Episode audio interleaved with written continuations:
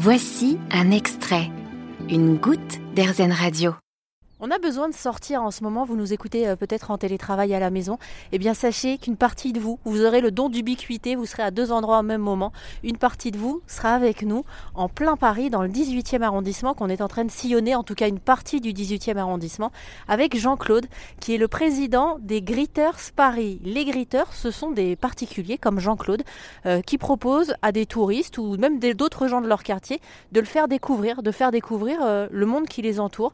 C'est, on sort un peu des balades touristiques traditionnelles. Et là, avec Jean-Claude, on a commencé un petit peu la balade et on s'est arrêté devant un endroit qui s'appelle le Lapin Agile. C'est un cabaret. Alors c'est le plus vieux cabaret de Paris, encore en fonction, qui doit son nom au, tableau du lapin qui est sur le, mur, qui a été fait peint par le peintre André Gilles. Donc c'est un jeu de mots en fait, le lapin à Gilles. Alors euh, on peut encore euh, écouter des chansons, euh, et ça a toujours gardé euh, le même look euh, tel qu'il était quand ça a été créé en 1860. Donc on est toujours assis sur des vieux sièges en bois et on, écoute des artistes qui parfois certains sont devenus connus. Par exemple Brassens a chanté ici. mais des tas d'autres, hein, Nougaro, voilà. Et les anecdotes les plus connues et les plus marrantes sont par exemple celle qui est relative à l'âne Ali de Boron ou Anne Lolo qui avait euh, auquel on avait attaché un pinceau qui avait peint un, tableau euh, à l'époque euh, vers 1910. Alors attendez, petite pause pour les auditeurs d'Arzen Radio. On parle d'un vrai âne, l'animal, à qui on avait attaché un pinceau à la queue et qui peignait. Et donc c'était une supercherie puisque c'était l'époque de, de l'art moderne, qu'avant 1900 les tableaux étaient plutôt classiques, on va dire, ou impressionnistes.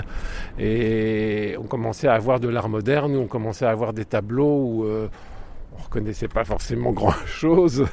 Et donc euh, les, des, artistes qui étaient dans le coin, sous, l'impulsion de Roland d'Orgelès, avaient, monté une supercherie et avaient euh, après interverti les, lettres du nom de l'âne et avaient dit qu'il s'appelait pas Ali de Boron mais Boronali et que c'était un peintre italien très connu. Et tout le monde avait dit mais il est fantastique ce peintre, c'est très original ce tableau. Et quelques temps après, bon, ils ont effectivement dévoilé la supercherie. Tout le monde s'est fait avoir. Alors là, on est devant les vignes, parce qu'il y a des vignes à Montmartre. Bon, là, on voit pas encore le raisin, forcément, on est On n'est pas encore au mois des vendanges et tous les ans il y a la fête des vendanges, donc le premier week-end d'octobre, avec un défilé, des animations, des bonnes choses à déguster en haut. Alors ça a pris tellement d'ampleur maintenant qu'on a presque du mal à passer, à rentrer pour goûter quelque chose maintenant. Mais voilà, il y, a du, il y a du vin de Montmartre qui est fait, qui est assez cher, qui est vendu aux enchères, mais c'est comme une bonne œuvre euh, tous les ans. Et du coup, qu'est-ce que ça vous fait d'habiter dans un quartier où il y a aussi bah, qu'il faut partager avec les touristes? Ça c'est vrai que c'est curieux euh, d'avoir en même temps une vie de village et une vie de touriste, mais moi ça me dérange pas. J'imagine qu'en guidant tous ces groupes euh, de touristes, vous avez dû faire de très belles rencontres. Est-ce que vous avez réussi parfois à maintenir un lien? Bien sûr, bien sûr, j'ai plusieurs groupes de de plusieurs, visiteurs avec qui j'ai gardé le lien. Un couple d'Américains d'ailleurs qui va revenir en avril. D'ailleurs, si vous êtes là, ah bah, vous pourrez les interviewer.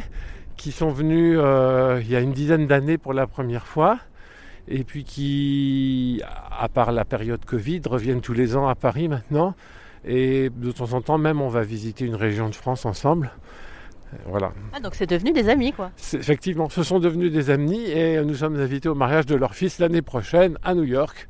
Jean-Claude qui m'a aussi confié ne pas trop aimer prendre l'avion. Donc ce voyage à New York, ça va être un gros challenge pour lui. Il m'a aussi dit qu'en fait, le fait de, devenir Gritters lui permettait de voyager tout en restant ici à Paris. Il y a plein plein de régions euh, qui proposent ce genre de choses. N'hésitez pas à aller faire un tour sur erzen.fr pour rejoindre la communauté des Gritters. Vous avez aimé ce podcast Erzen? Vous allez adorer AirZen Radio en direct. Pour nous écouter, téléchargez l'appli AirZen ou rendez-vous sur airzen.fr.